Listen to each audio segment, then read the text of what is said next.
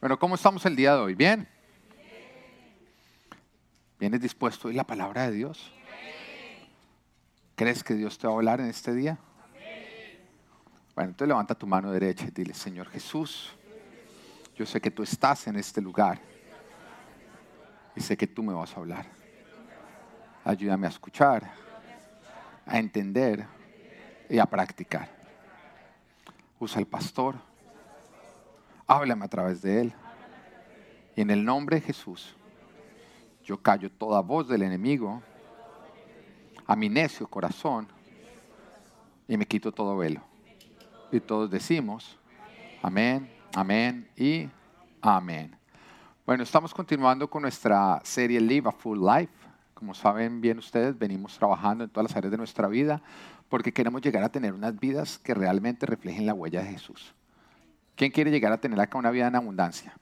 Amén. ¿Quién tiene todavía áreas de su vida que dice, no, yo, esta no es un área mía de honra, más bien es un poco un área de vergüenza, algo en lo que yo quisiera ver la gloria de Dios. ¿Tienes todavía áreas de tu vida donde tú quisieras ver? Bueno, déjame decirte que, que Dios quiere darte doble honra donde tú estás sufriendo o viviendo vergüenza. Y, y que Jesús no vino a darnos una parte de nuestra vida en abundancia. Él, dijo, yo vine a darles una vida y una vida en abundancia.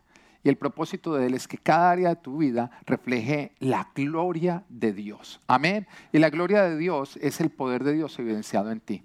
Es la fidelidad de Dios evidenciada en ti.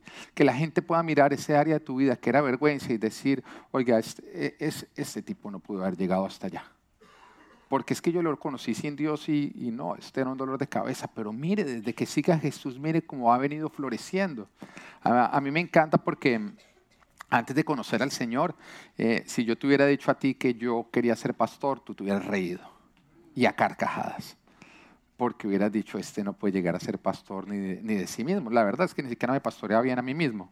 Pero cuando empiezo a seguir a Jesús y el Señor empieza a organizar mi vida, una vez estoy teniendo una conversación con un amigo que no, no era, no, era cristiano, pero era de esos amigos que, que vivía su vida de una manera organizada. Le iba bien en la universidad, era un tipo pilo. Y, y, pasó un tiempo en que yo era cristiano, un día él me, me, da una llamada y esas llamadas con nostalgia, cuando a ti te hablan y, y hacen largos largas pausas de silencio, ¿no? Si, sabes a lo que me refiero, ¿no? La persona está nostálgica. Y él me decía, es que yo veo su vida y... A ese, silencio me refiero, ¿no? Me decía, y es que usted era ese tipo que uno decía, pobrecita la mamá de este, de este tipo. Mami, mami, por favor, tampoco se trata de venir a... ¿Ah? Sí, tampoco, trata de, darle duro al, antiguo yo. oiga, y decía, no, es que usted era de esos tipos que uno decía, pobrecita la mamá de este tipo. Y yo, ¿cómo así? Eh, usted no servía para nada. Usted no servía para nada. Y uno decía, ¿el qué va a servir para nada? Y ahora mire su vida. Y todo lo que yo me he esforzado. Y yo veo su vida y Dios hizo algo impresionante en usted. Entonces, qué lindo fue ver una persona que siempre se esforzó por avanzar y que uno lo veía avanzando. Después comparándose con alguien que simplemente se rindió a Jesucristo y ver cómo esa persona empezó a pasarlo y lo hizo a él darse cuenta que sus propias fuerzas no iba a poder llegar a donde Dios lo iba a llevar si él se rendía y empezaba a seguirlo. Y eso pasa cuando te rindes a Jesús y decides seguirlo. Que Jesús empieza a glorificarse en cada área de tu vida que las personas que te conocían antes de pronto te empiezan a ver y dicen, usted no es el mismo. Evidentemente Dios está haciendo milagros en su vida. Y son esas áreas de vergüenza que te da vergüenza, después lo que terminan siendo áreas que tú muestras con un gran gozo, una gran alegría, porque, porque, porque tú puedes decirme lo que Dios hizo en mí. Y nadie va a poder debatir eso. Porque podrán debatir nuestras creencias, pero jamás nuestras vivencias. Y menos cuando estas vivencias vienen con testimonios, con testimonios que se pueden palpar de que Dios es real. Entonces, si tienes áreas de vergüenza, déjame decirte que estás en el lugar correcto. Y que si tú rindes ese área a Jesús, y tú empiezas a seguir a Jesús, Él se va a glorificar en ese área de tu vida. Y lo único que Él pide de ti es que tú te rindas completamente, tú rindas completamente tu corazón y lo sigas a Él. Pero mientras que tú no rindas completamente tu corazón, tú vas a estar siguiendo tu necio corazón que te quiere extraviar. lo más peligroso que nosotros podemos seguir son nuestros caprichos. Es lo que nuestro corazón nos dice. Es lo que más nos quiere desviar. Porque nosotros creemos saber lo que es mejor para nosotros.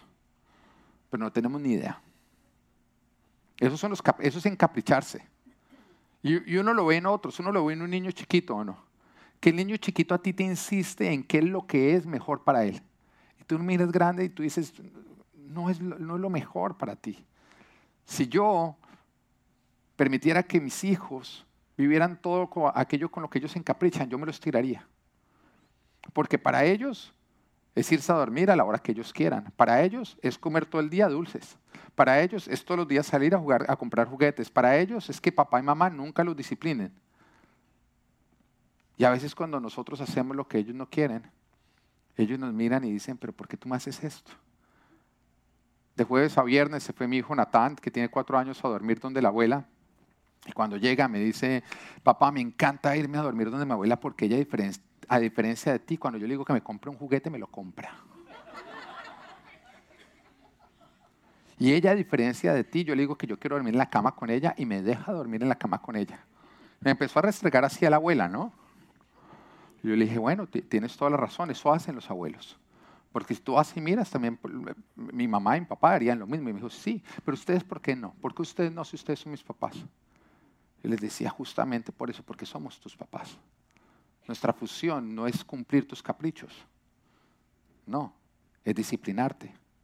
Los abuelos, su, propósito de vida es dañar nuestro propósito de vida.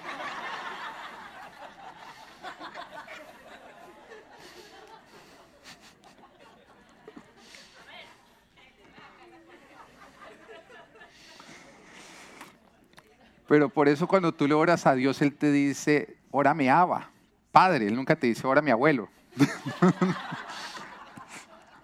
Amén. Él no está para cumplir tus caprichos, Él está para hacerte una mejor persona. Él está para protegerte y está para disciplinarte. Pero bueno, estamos continuando en nuestra serie Live, a Full Life, nuestra área profesional, porque queremos ver los milagros de Dios en cada área de nuestra vida. Y eso justamente es su huella. ¿Recuerdan la visión de Full Life? ¿Cuál es? Reflejar la huella de Jesús en cada área de nuestra vida. Se divide en cinco. La primera es espiritual, relacional, física, profesional y ministerial. ¿Para impactar a quién? A nuestra familia, a nuestra sociedad y los lugares de mayor necesidad.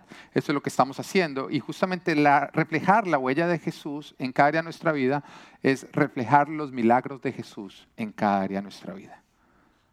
Jesús quiere que cada área de tu vida, cuando alguien lo mire, diga, acá hay milagros de Jesús. Porque cada vez que Jesús pasaba por un lugar, Él hacía milagros en ese lugar. Después alguien, alguien que venía detrás de él llegaba a esa población y con qué se encontraba? Con que el cojo ya no era cojo. No, no, había ganado la, la, medalla de oro en los Olímpicos. No, en atletismo, pero este no era cojo. No, pero después se encontró con Jesús. Se encontraba con que el ciego ya no era ciego. Con que el leproso ahora era el tumbalocas del pueblo. Amén. Entonces, eso es lo que pasa, eso es lo, justamente lo que es reflejar la huella de Jesús, que cuando alguien venga a mirar esas áreas de tu vida y Jesús pasó por ahí, se va a encontrar con todos los milagros de Jesús, porque Jesús, Jesús, Jesús es tan melancólico que él no podía encontrar un desorden e irse con ese desorden. Se parece a algunas de nuestras esposas que entran a un lugar desordenado y tienen que... Mi mamá. Ella nos hacía peinar los tapetes los domingos para que todos tenían que mirar en la misma dirección. Ustedes se ríen, pero yo tuve que sufrir con ese vivir con ese maltrato. Entonces, ella cree que ella es la única que puede decir cosas de mí de antes de Cristo, ¿no? Jesús no podía encontrar algo desordenado, él tenía que organizarlo. Y te voy a decir algo, Jesús es el mismo ayer, hoy y siempre. Él no puede entrar a tu vida, ver algo desordenado y no organizarlo, ver algo muerto y no revivirlo, ver algo enfermo y no sanarlo. Amén. Ese es Jesucristo y es justamente lo que Él viene haciendo en todas las áreas de nuestra vida. Estamos viendo nuestra área profesional porque yo creo que todos acá quieren avanzar profesionalmente. ¿Tú quieres avanzar profesionalmente? Mm. ¿Hay alguien acá que quiera avanzar en ser pobre? Ah, está probando los que dicen amén, amén a todo, ¿no?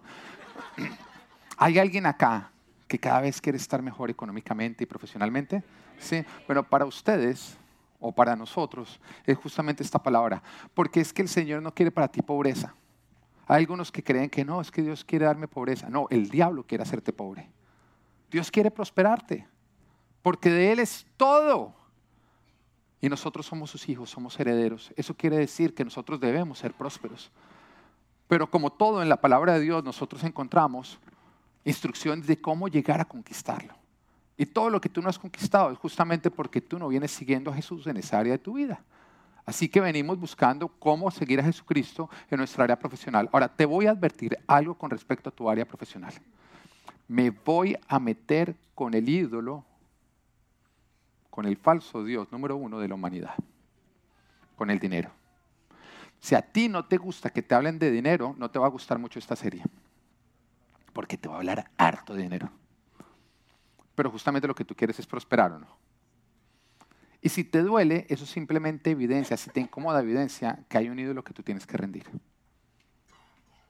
Porque yo te voy a decir todo lo que la palabra de Dios nos dice a nosotros para poder llegar a prosperar económicamente y profesionalmente. Y mientras que tú no rindas tu dinero o tu profesión a Jesucristo, lastimosamente Jesús no va a poder bendecir ese área de tu vida. Jesús no bendice algo que no le han rendido a Él a sus pies. ¿Lo entiendes? Mientras que tú digas, Señor, bendice esto que yo tengo en mis manos y tú no lo sueltes, el Señor dice, no va a poder. Vámonos, multiplicación de los, de, los panes y de los peces. Amén.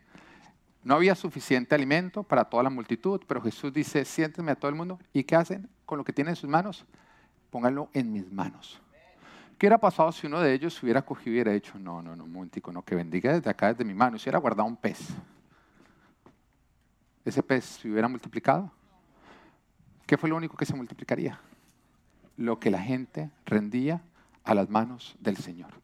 Y eso es cualquier área de tu vida. Mientras que tú no rindas un área de tu vida al Señor, el Señor no te va a poder bendecir. Hay algunos que quieren que Dios los bendiga en su área relacional, pero todavía siguen teniéndola así. Y el Señor dice, mira, no, no, no te conviene ese novio que tú estás teniendo ni siquiera, es cristiano. Y tú, no, no, no, no, no, pero yo no lo suelto, yo no lo suelto, yo no lo suelto. Señor, si no debo estar con él, quítamelo, quítamelo, quítamelo, quítamelo. Haz que se vaya de mí. O sea, ¿tú crees que el Señor va a llegar con patada voladora a quitártelo? El Señor no es quítamelo, es ríndemelo. Él no arrebata, Él te invita a que tú lo rindas. ¿Mm? Recordemos, hombre joven que quiere heredar el reino de los cielos, Jesús le dice que tiene que obedecer todos los mandamientos, pero hay un problema, el hombre tenía un serio problema de amor al dinero. Jesús no le quita el dinero, Jesús ¿qué hace? Ríndelo. Y de pronto se fue, bueno, no, si no debo dejar el dinero y dárselo a los pobres, quítamelo y entrégaselo tú. Así no funciona. El Señor te invita a rendir lo que tú tienes que rendir, pero no te lo va a arrebatar. Y en eso consiste el permitir que sea Dios. Así que te quiero hacer una pregunta. ¿Ya rendiste tu área profesional y tu área financiera? O sea, profesional es tu trabajo y tu dinero al Señor, o todavía lo tienes tú amarrado a ti.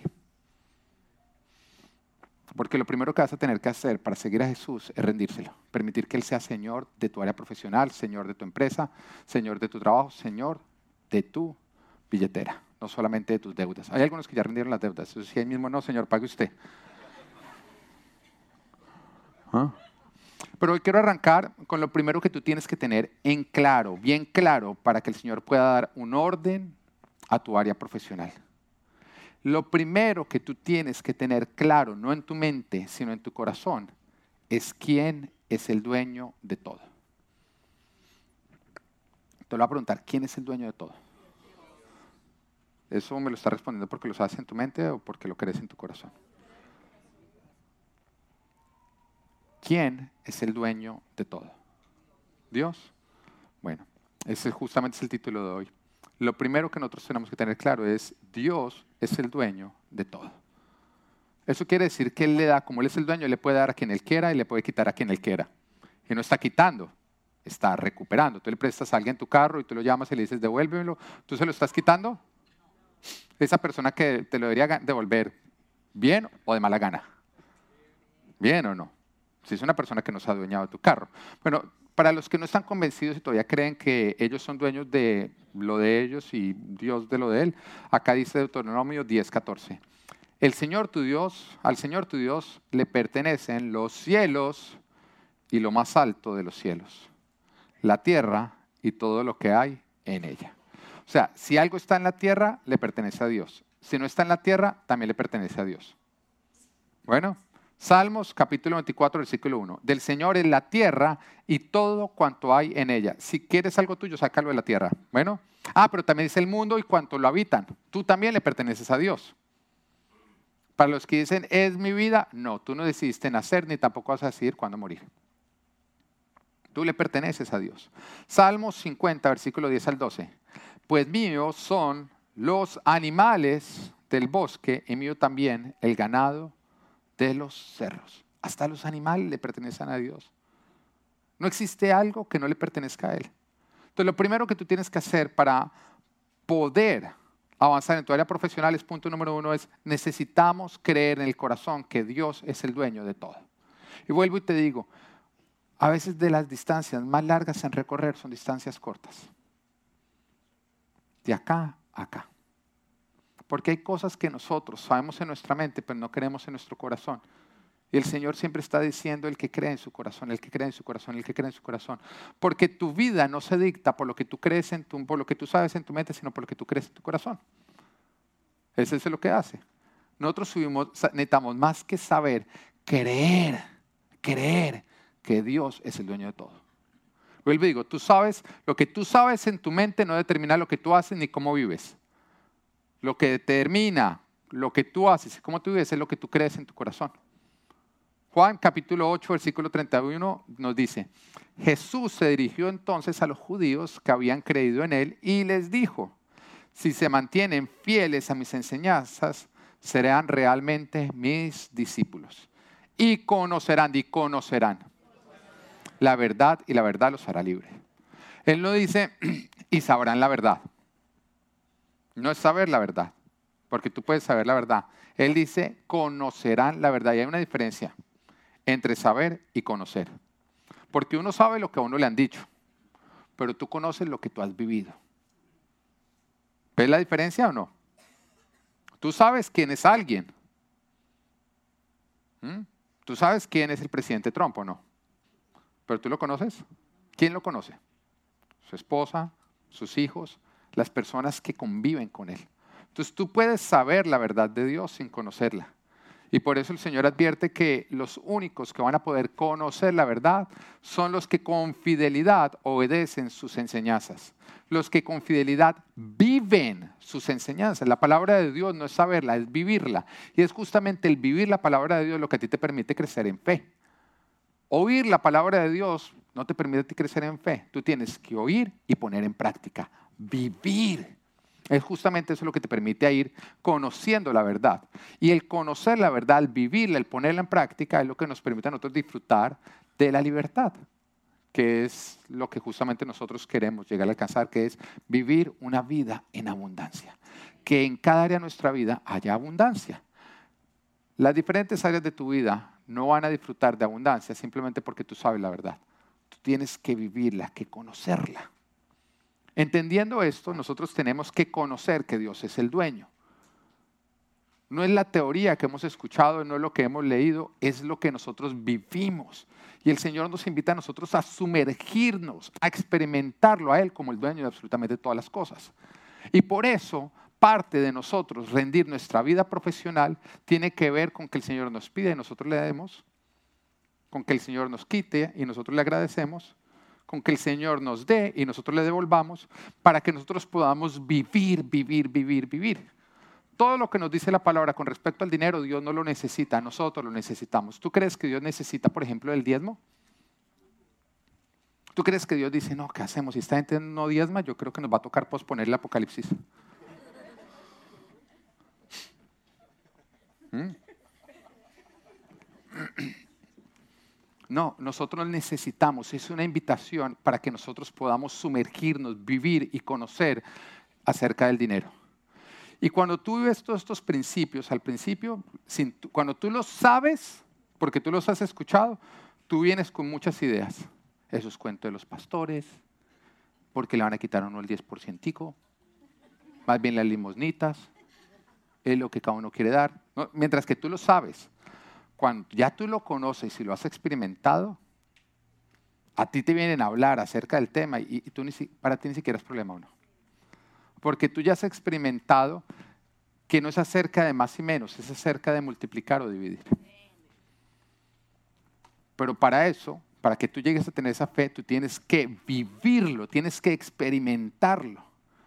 La única forma en que nosotros vamos a poder vivir un área profesional de acuerdo al orden de Dios es si nosotros entendemos que Dios es el dueño, porque es la única manera en que Dios va a poder confiarnos más.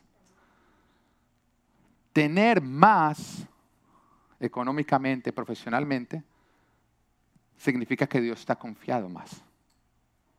Porque Él es el dueño. Él decide a quién le da tanto y a quién le da lo otro. Entonces, para tú tener más, tú necesitas que Dios te confíe más. Y tú no le confías a alguien algo si tú sabes que la persona se va a dueñar de ese algo. Tú le confías lo tuyo a alguien que lo, que lo va a manejar sabiendo que es tuyo y lo va a cuidar. Eso involucra todo o no. Pero alguien que tú mire, téngame acá y se lo dueñó, tú a ese no le sueltas nada. Marcos capítulo 12, versículo 1 al 9 nos dice.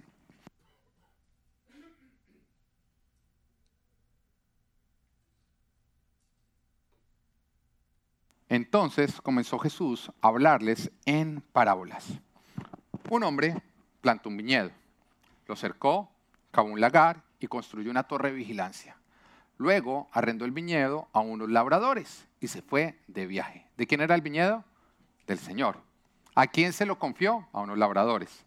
Llegada la cosecha, mandó un siervo a los labradores para recibir de ellos una parte del fruto.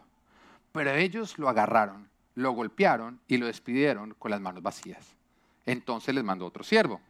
A este le rompieron la cabeza y lo humillaron. Mandó a otro y a este lo mataron. Mandó a otros muchos, a unos los golpearon, a otros los mataron. Le quedaba todavía uno, su, hijo amado. Por último lo mandó a él pensando, a mi hijo sí lo respetarán. Pero aquellos lavadradores se dijeron unos a otros, este es el heredero, matémoslo y la herencia será nuestra. Así que le echaron mano y lo mataron y lo arrojaron fuera del viñedo. ¿Qué hará el dueño? Volverá, acabará con los labradores y dará el viñedo a otros ustedes se dan cuenta que estos labradores se encariñaron más con lo que les había sido confiado que con el Señor. O sea, ellos se encariñaron más con el dinero, con lo material, con su trabajo, con su empresa, con todo eso, que con el Señor. Y que cuando el Señor venía a ellos a pedirles algo, ellos se ofendían y reaccionaban de una manera agresiva. Cualquier parecido con la realidad no es coincidencia. Pero así nos vemos nosotros cuando reaccionamos o cuando vemos a otros reaccionar de una manera agresiva porque en la iglesia se habla de dinero. Porque se habla del diezmo o por cuando, cuando Dios nos pide. Porque algunos hacen lo mismo, ¿no? Y uno lo ve. ¿Qué tal esté pidiendo? Oiga, es el dueño del terreno. Es el dueño del viñedo y no tiene derecho a pedir. Y lo cogemos a piedra, a los que nos está mandando. Ese pastor predicó el diezmo, cójanlo a piedra. Es que quiere robar, se lo insultan, lo humillan. Y endurecemos el corazón porque lastimosamente vivimos en un mundo que se ha encariñado más con lo terrenal que con el Creador. Con la creación que con el Creador.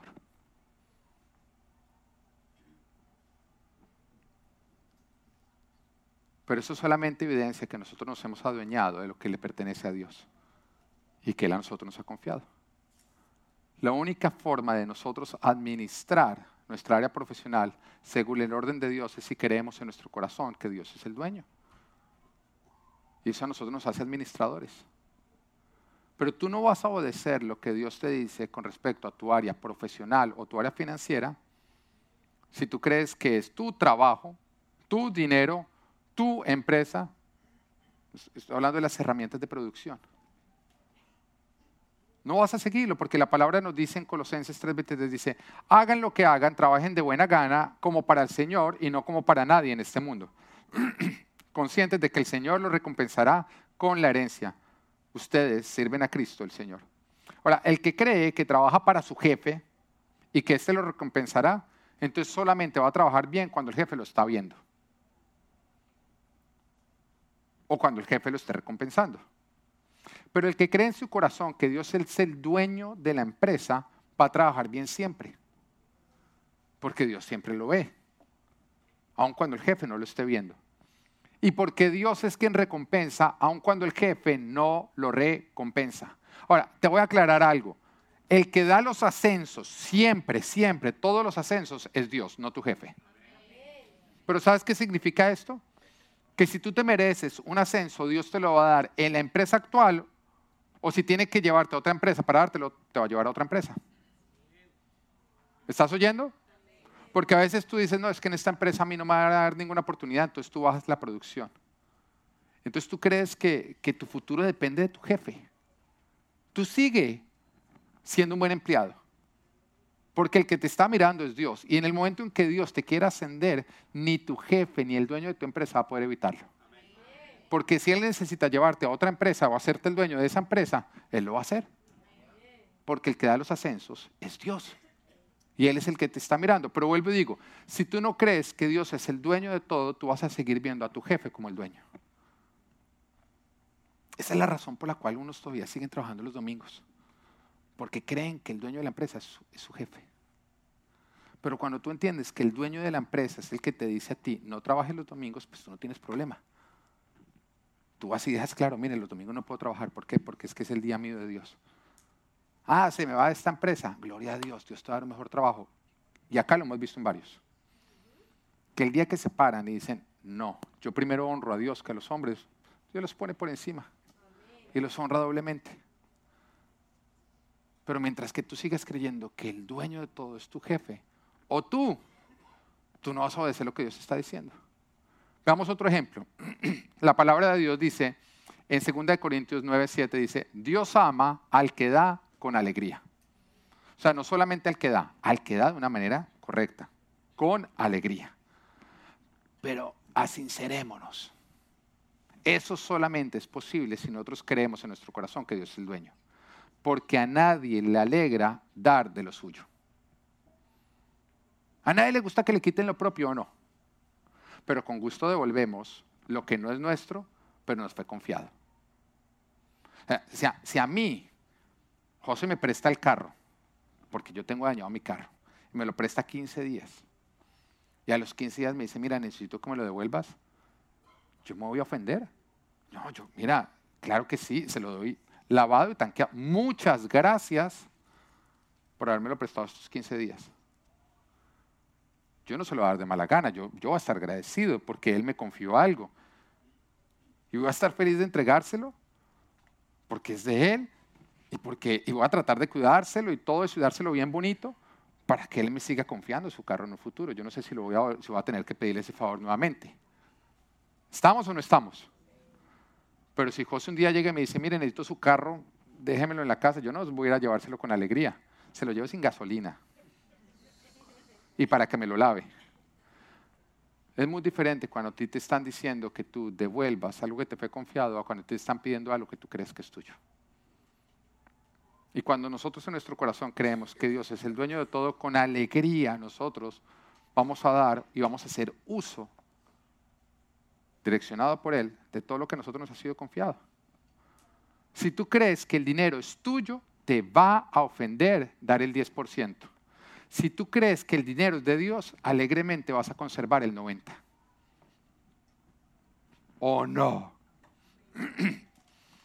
si tú crees que es tuyo, te va a ofender, deme el 10. si tú crees que es de Dios, tú vas a decir, ¿de verdad me puedo quedar con el 90%? Es un tema en tu corazón quién crees que es el dueño.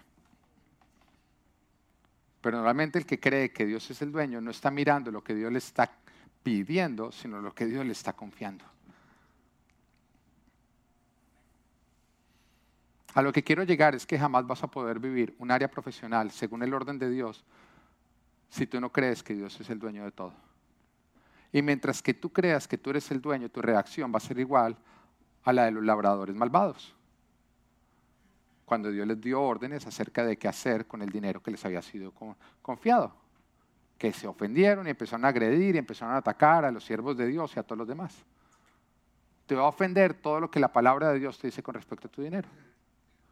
Pero si Dios es el dueño de tu empresa, de tu trabajo y de tu dinero, pues quiere decir que Él es el Señor de tu área profesional y que tú le vas a obedecer con gusto y que lo vas a seguir con gusto. Pero mientras que tú te creas el dueño, tú no vas a seguir a Jesucristo en ese área. Tú vas a dar tus propias órdenes. Y eso revela que lastimosamente tú no eres un discípulo de Jesucristo y que Él no te va a poder bendecir. Mateo 16, 24, 25 dice, luego dijo Jesús a sus discípulos, si alguien quiere ser mi discípulo, tiene que negarse a sí mismo, tomar su cruz y seguirme, porque el que quiera salvar su vida la perderá, pero el que pierda su vida por mi causa la encontrará. Pongamos tu área profesional solamente. Acá habla de su vida, o sea que las cinco áreas tienen que estar rendidas a Él, pero pongamos solamente la profesional porque es la que estamos hablando. Dice, si alguien quiere ser mi discípulo, tiene que negarse a sí mismo en su parte profesional, o sea, no hacer lo que él quiere, sino hacer lo que yo le estoy diciendo, tomar su cruz, y la cruz es algo que a veces no es agradable, pero que tiene que ver con nuestro propósito, y seguirme, o sea, obedecerlo a él en todo. Porque el que quiera tomar sus propias decisiones en su área profesional se va a perder de lo que yo le quiero dar. Pero el que por mi causa rinda su área profesional, pues va a encontrar a lo que yo lo quiero llevar. Dios no te va a poder bendecir en un área que tú no has rendido a Él. Ahora, si entendemos que Dios es el dueño, va a ser mucho más fácil sujetarnos, aceptar y agradecer y administrar a la manera de Él.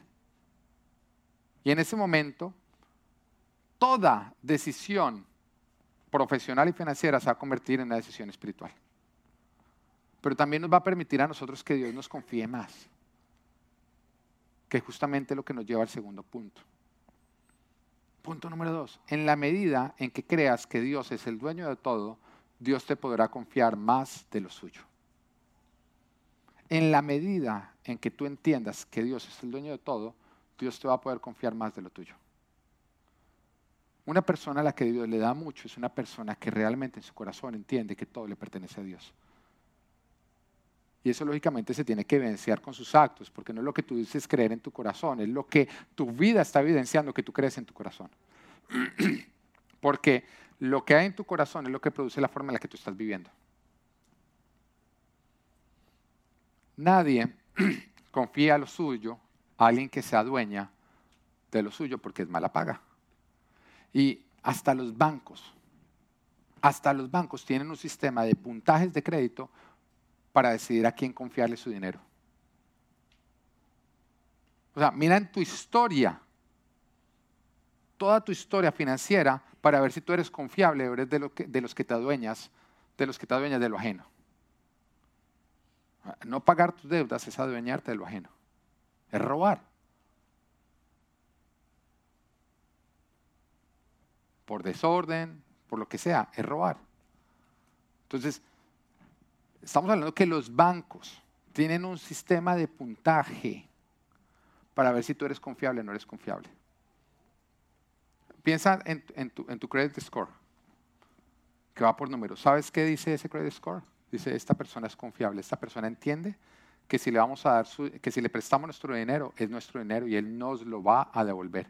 Si tú tienes un credit score bajito y dices, mm, esta persona peleamos ese dinero, ese dinero va a cambiar de dueño la persona se lo va a adueñar. Y los bancos dicen al que se adueña de todo eso no le preste. Y si le presta, préstele con una tasa de interés bien alta porque muy factiblemente esa plática se perdió.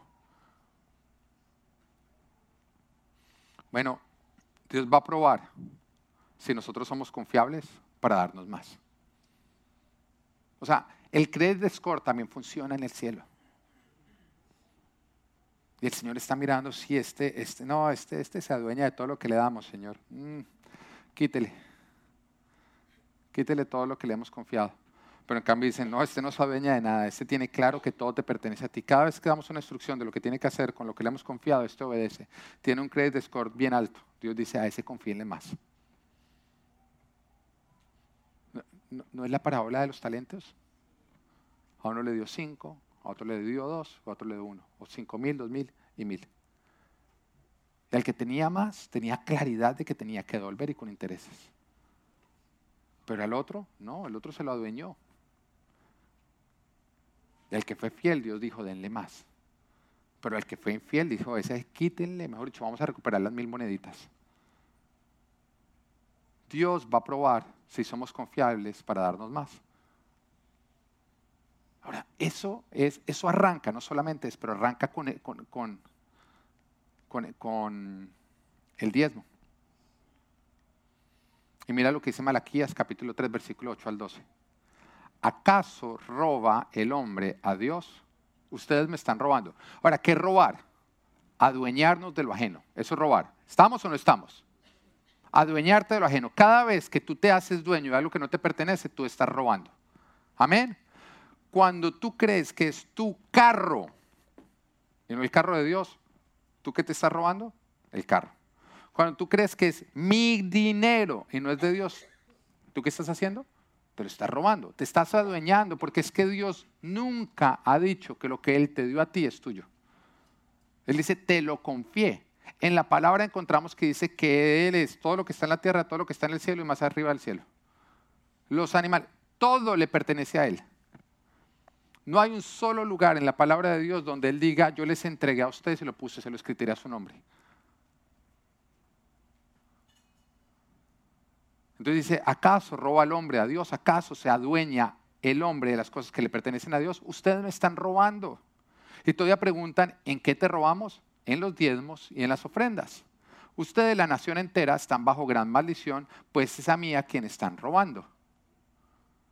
Traigan íntegro el diezmo para los fondos del templo y así veré alimento en mi casa. Pruébenme en esto, dice el Señor Todopoderoso. Y vean si no abro las compuertas del cielo y derramo sobre ustedes bendición hasta que sobreabunde.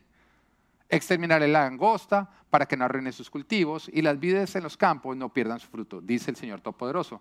Entonces todas las naciones los llamarán ustedes dichosos porque ustedes tendrán una nación encantadora, dice el Señor Todopoderoso. Cada vez que el Señor nos da algo, nos dice, ¿sabes qué? Tú te voy a poner una prueba a ver si tú crees que eso que yo te estoy dando me pertenece a mí o te pertenece a ti. ¿Cuál es la prueba? Ok, vas a coger el 10% y lo vas a entregar en mi casa. Eh, el 10 bíblicamente significa prueba, test. Y cada vez que Dios te entrega, dice, voy a probar si este es de los que se adueña o no. Da el 10%. Es una prueba. Dios está probando si realmente tú crees que Él es el dueño de todo. Y el Señor dice, entonces comprobaré que sabes quién es el dueño y te podré dar más. Por eso dice, pruébenme en esto, devuelvan el 10%, a ver si yo no abro los cielos y los lleno de bendición. A ver si yo no les doy más. A ver si yo no los sobreabundo. Pero dice, quédense con el 10% y sabré que tú eres de los que te has, de los que te adueñas de lo ajeno, de los que robas de los que no eres confiable, entonces no te voy a poder dar más. Lastimosamente, voy a tener que recuperar lo que a mí me pertenece. Pero acá lo que nosotros tenemos que entender es que cada vez que Dios a nosotros nos pide algo, no nos quiere quitar, nos quiere dar más. Y por eso nos está probando. Dios te quiere dar más y por eso dice simplemente, déjame ver que tú no te vas a adueñar de lo ajeno. Déjame ver que tú eres buena paga. Déjame ver que tú eres una persona confiable. Acá te entrego este poquito. Si tú eres fiel con ese poquito y me muestras que no te adueñas de lo poco, yo te daré más y más y más hasta llegar a lo mucho. Ahora vuelvo y pregunto, ¿quién acá quiere ser próspero? Amén. ¿De quién es todo? Entonces, ¿cómo vas a ser próspero? Si Dios te da de lo de Él, si Él te lo confía.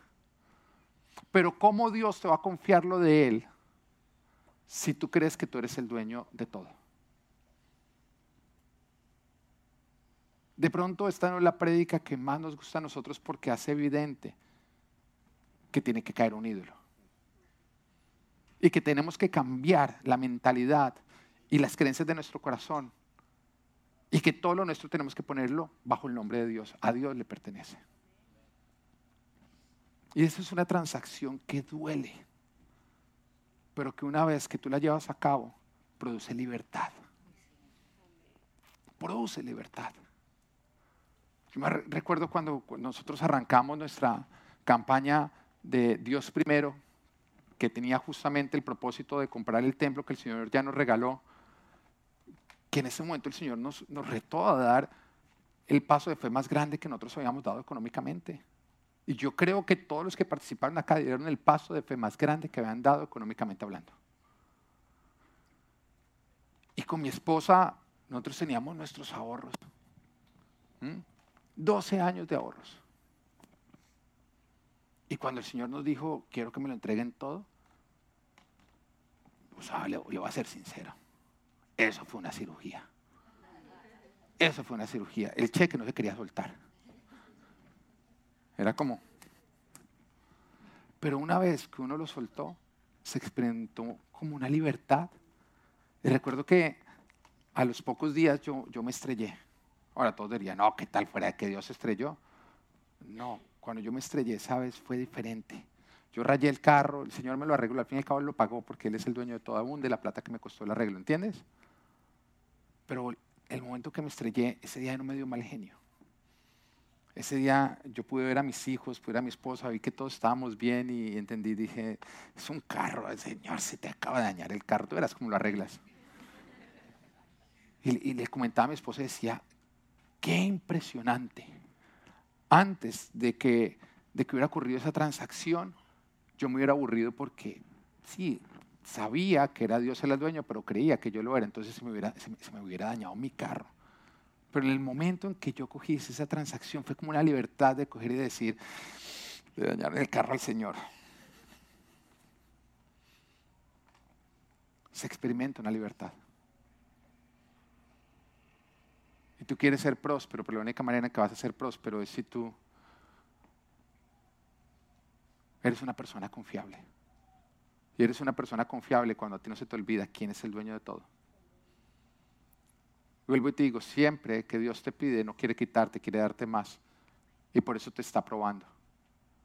Cada vez que Dios te dice, dame, devuelve, haz esto con este dinero, Dios no te quiere dejar con menos, te quiere multiplicar. Y todas las multiplicaciones en la Biblia arrancaron con un tener que rendir. Con usar lo que tú tienes como semilla para que Dios produzca cosechas. todas las multiplicaciones arrancaron con un rendir. Jamás se ve un milagro mientras que no haya una rendición de algo. ¿Quieres ver los milagros de Dios? Pues disponte a dar los pasos de fe que todavía no has dado. ¿Quieres ver que Dios haga en tu vida lo que aún no ha hecho? Empieza a hacer con tu vida lo que todavía no estás haciendo. Y la manera como vas a poder disfrutar de todos sus milagros. Génesis capítulo 22, versículo 1 al 3. Pasado cierto tiempo, Dios puso a prueba a Abraham y le dijo, quiero que, a ti que te está doliendo en este momento el 10%, presta atención a esta palabra. Abraham, aquí estoy, respondió. Y Dios le ordenó, toma a tu hijo, el único que tienes, y al que tanto amas. Y ve a la región de Moría. Una vez allí, ofrécelo como holocausto en el monte que yo te indicaré. ¿Duro o no? Si tú lo miras sin fe. mira, mira, mira cómo Dios lo hace. Eh, ponme el versículo anterior. Toma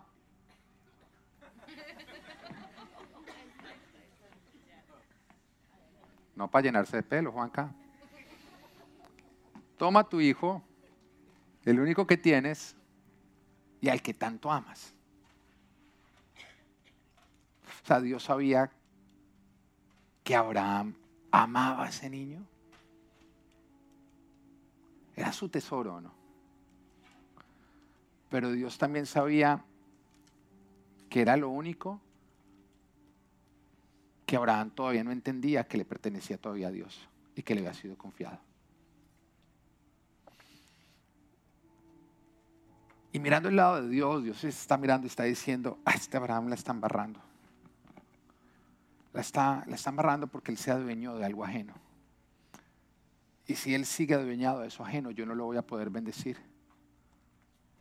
Porque todo lo que tú te adueñas, lo quitas de las manos de Dios. Y en las manos de Dios produce bendición y vida, pero en tus manos produce muerte. ¿Entiendes?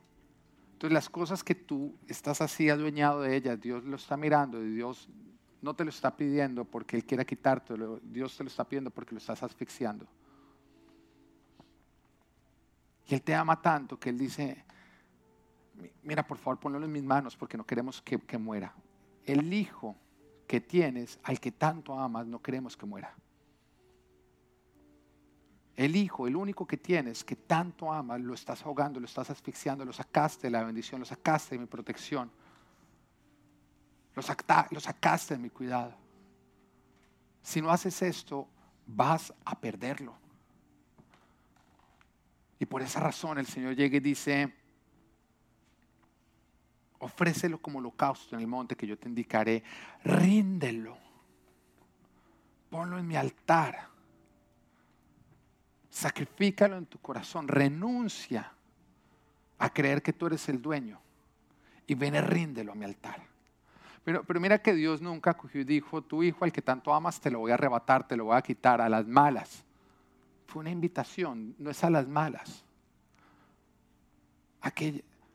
A lo que me refiero es que mientras que tú sigas diciendo, Señor, si tú no quieres esto en mi vida, quítamelo, tú estás evitando que Dios te bendiga, porque Dios no quita. Dios te invita a que tú rindas. Y en eso consiste la fe. Abraham se levantó de madrugada y ensilló su asno. Y, yo creo que, que él se levantó de madrugada por una razón. Porque si él daba tiempo a pensarlo, no lo hubiera hecho. Y cuando Dios a nosotros nos da órdenes que nos van a costar trabajo, obedecer a lo, rápido de madrugada. Porque si esperas no lo haces. Y los mayores pasos de fe, cuando Dios me habla a mí y me dice, haz esto, yo, yo no espero a que mi mente piense. Porque la mente empieza a hablarme a mí, a razonar y, le niega el poder a Dios y le da mucho poder al mundo, ¿no? Entonces empieza, me convence. Entonces yo soy antes de que la mente empiece a hablar, yo voy a obedecer. Y eso hace Abraham. Abraham no se da un tiempo porque si él se hubiera puesto a hablar con Sara, ellos se hubieran torcido todo. No, eso fue, no, usted, eso, eso sí no Dios, eso ya es esquizofrenia. Porque Dios, ¿cómo se lo va a pedir si él se lo entregó a usted? Si se pone a hablar, Sara lo convence o no. Abraham se levantó de madrugada, ensilló su asno, también cortó leña para el holocausto y junto con dos de sus criados y su hijo, Isaac se encaminó hacia el lugar que Dios le había indicado. Si Dios a ti te da una instrucción, no te demores en obedecerla porque no la vas a obedecer. Eso es rápido, sin pensarlo.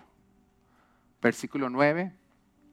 Dice, cuando llegaron al lugar señalado por Dios, Abraham construyó un altar y preparó la leña. Después ató a su hijo Isaac y lo puso sobre el altar, encima de la leña. Entonces tomó el cuchillo para sacrificar a su hijo. ¿Duro o no? El hijo ya había cargado leña, entonces se cree que el hijo más o menos tenía unos 12 años, Abraham tenía como 100. Si el hijo no colaboraba, Abraham no amarraba a ese hijo. Entonces también hubo una confianza del hijo a su padre y el tener que amarrarlo. Todo lo que eso estaba produciendo en su corazón, un dolor tomar el cuchillo y, en ese momento mirar a su hijo, el que él tanto amaba, el único que tenía, y levantar el cuchillo y en su corazón clavarlo. Pero antes de que ocurriera la acción, ya había ocurrido en su corazón. Pero en ese momento el ángel del Señor le gritó desde el cielo, Abraham, Abraham, aquí estoy, respondió. No pongas tu mano sobre el muchacho ni le hagas ningún daño, le dijo el ángel. Ahora sé que temes a Dios porque ni siquiera te has negado a darme a tu único hijo. Pero mira que el Señor esperó hasta el último momento, hasta que Él ya lo hubiera hecho en su corazón. En su corazón ya había ocurrido la transacción de no me pertenece a mí, le pertenece a Dios. Yo no soy el dueño de Él, tú eres el dueño. Y cuando Dios vio que eso ocurrió, él dijo, ya, ya, no es necesario, no es necesario que pongas manos sobre él porque ya ocurrió la transacción, lo que yo necesitaba, ya está en mis manos. Ahora voy a poder bendecirlo. Menos mal que no era Abraham sacrificando a la suegra porque él no hubiera escuchado.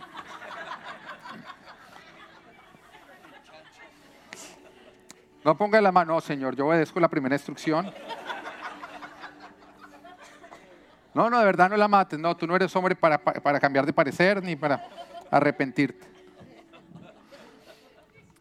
Bueno, cerramos paréntesis y volvemos a lo serio.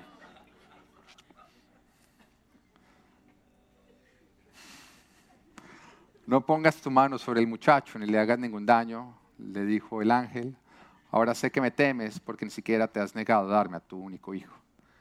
Y después nos dice en el versículo 15, el ángel del Señor llamó a Abraham por segunda vez desde el cielo y le dijo, como has hecho esto y no me has negado a tu único hijo, juro por mí mismo, afirma el Señor, que te bendeciré en gran manera y que multiplicaré tu descendencia como las estrellas del cielo y como la arena del mar.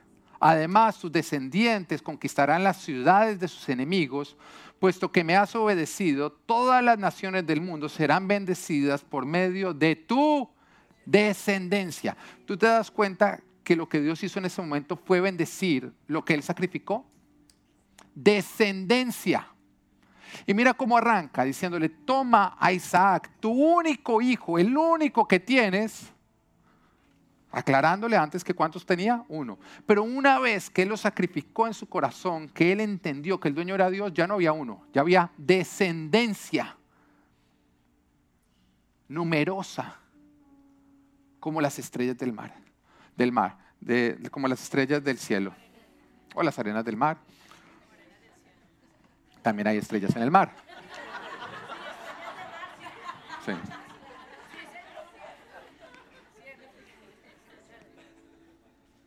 Dios le estaba quitando. Dios le dijo, tienes uno, yo te quiero dar más. ¿Y tú ya te preocupas por, por lo que Dios te está pidiendo? Dios te está diciendo, tienes diez yo te quiero dar un millón. Pero ¿qué hubiera pasado si Abraham hubiera dicho, de ninguna manera, yo no le voy a devolver a Dios lo que Él me entregó a mí? Es mío. ¿Qué, ¿Qué, hubiera pasado si Abraham se hubiera adueñado de su hijo? Yo te digo que hubiera ocurrido. De pronto, 100 años después, hubiera muerto Isaac. yo te aseguro que hoy en día no estaría vivo. Porque eso pasó hace miles de años. Tarde o temprano, un día después, cien años después, él hubiera muerto.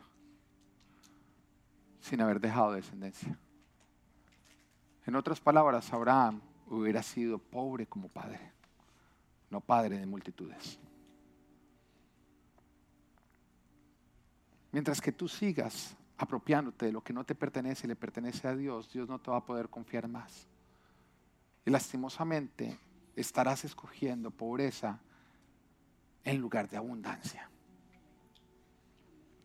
Y todos sabemos acá que seguir a Dios es cuestión de fe. Y que la fe no es, no es hacer lo que nuestros ojos nos dicen, sino lo que la voz de Dios nos está diciendo. Pero mientras que tú sigas peleando lo que Dios te está diciendo para obedecer lo que tus ojos te están diciendo, tú te vas a perder de la abundancia a la cual Dios te quiere guiar. No seas terco. Y deja de pensar más o menos. Empieza a escuchar a Dios y vivirás multiplicación.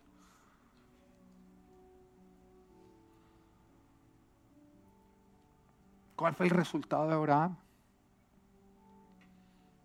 Como hiciste evidente en tu corazón, como hiciste evidente que crees en tu corazón, con tu corazón, que yo soy el dueño, te daré más, te confiaré todo, no te negaré nada. Oiga, diferente esta historia a la de los labradores malvados, ¿no? Opuesta. Abraham dispuesto a devolver aún a su hijo, porque reconocía que Dios era el dueño. Los labradores malvados adueñados de dinero y ofendidos porque Dios les pidiera. La pregunta es, ¿quién eres tú? ¿Cuál de los dos? ¿A quién te pareces más? Porque mientras que tú no creas en tu corazón que Dios es el dueño, tú te vas a seguir adueñando y Dios no te va a poder confiar. Pero cuando tú sabes que Dios es el dueño, tú vas a administrar lo que Él te ha confiado con fidelidad y Dios te va a poder entregar más. Todos queremos que Dios nos dé más y nos confíe más. Pero se nos confiará en la medida en que nosotros seamos confiables, en que no nos adueñemos de lo ajeno. Ah, déjame preguntártelo, ¿cómo reaccionas cuando Dios te pide algo? ¿Cómo reaccionas cuando se te predica a ti del diezmo de la ofrenda? Porque la forma en que tú reaccionas evidencia si tú te crees el dueño o si sabes que Dios es el dueño. Y ahora recuerda que cuando Dios te pide no te quiere quitar, Él te quiere confiar más. Y simplemente está probando si eres una persona confiable. Pero el área, en cada, el, orden en cada área de nuestra vida ocurre cuando nosotros permitimos que Jesús sea Señor de esa área. Y Jesús es Señor de nuestra área profesional si eres el que toma las decisiones en nuestra área profesional.